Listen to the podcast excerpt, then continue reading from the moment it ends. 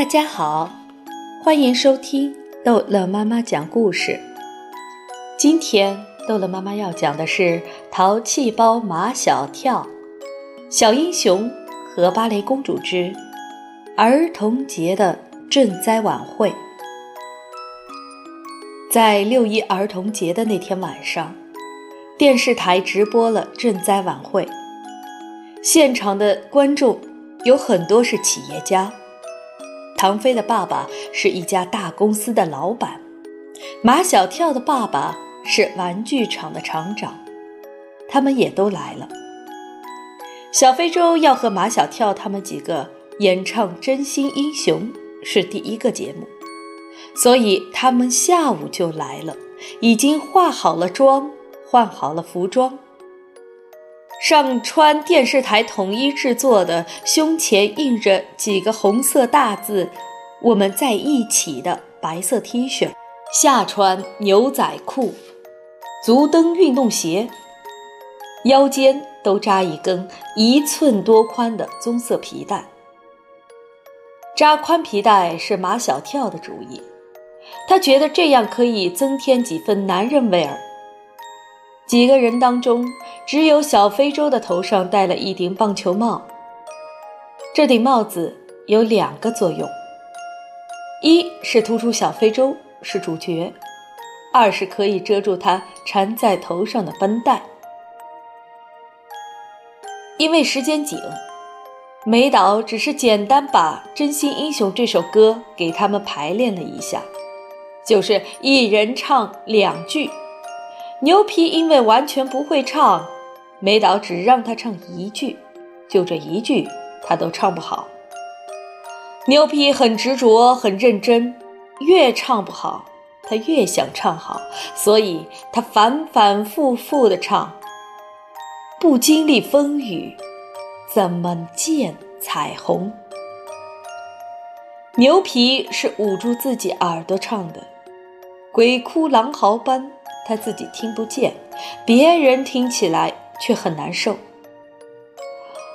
求求你别再唱了，化妆师已经工作不下去了，我的头皮都发麻了。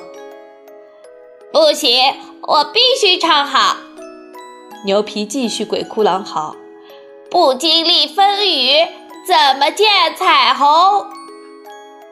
化妆师百般无奈，只好去找了梅岛来。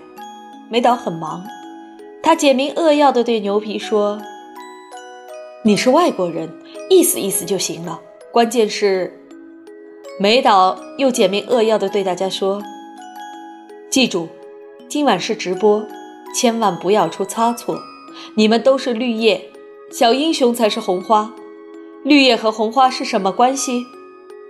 大家异口同声地回答：“绿叶衬红花。”这是平时排练时梅导经常爱说的一句话。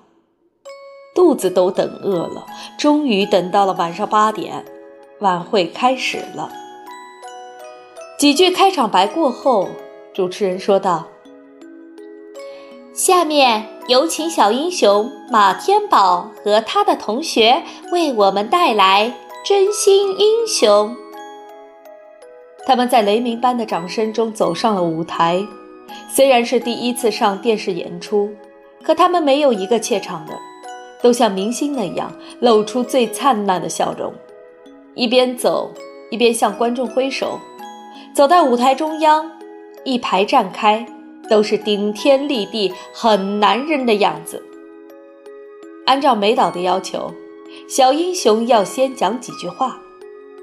小非洲说：“我的同学。”有以前班上的，有现在班上的。站在我身边的这几位是我现在班上的。我以前班上有三十一个同学，我是班长。在这次地震中，我失去了二十一个同学。我们的班主任郑老师为了救同学也遇难了。那时，他离教室的门最近，他本来。小非洲泣不成声，观众席上也一片唏嘘声。那些女企业家都拿纸巾擦眼泪。小非洲一昂头，接下来，我和我现在班上的同学将《真心英雄》这首歌献给我过去的同学和我们的班主任郑老师。小非洲把他的手放在胸口，并声情并茂地唱道：“在我心中，曾经有一个梦，要用歌声让你忘了所有的痛。”小非洲唱歌果然跑调跑得厉害，下面的观众不知道他唱的是什么。刚才听他说话，很多人都哭了；现在听他唱歌，有很多人都笑了。但小非洲唱得十分投入，全然不知。幸好接下来是张达唱的两句，这才回到了真心英雄的旋律上。灿烂星空，谁是真的英雄？平凡的人们给我最多的感动。接下来的合唱，他们加了许多表达歌词的动作。两手在空中一抓一抓，表达的是把握生命里的每一分钟。毛超和唐飞，小非洲和张达，牛皮和马小跳紧紧拥抱在一起，表达的是和心爱的朋友热情相拥。这是真正孩子的表演。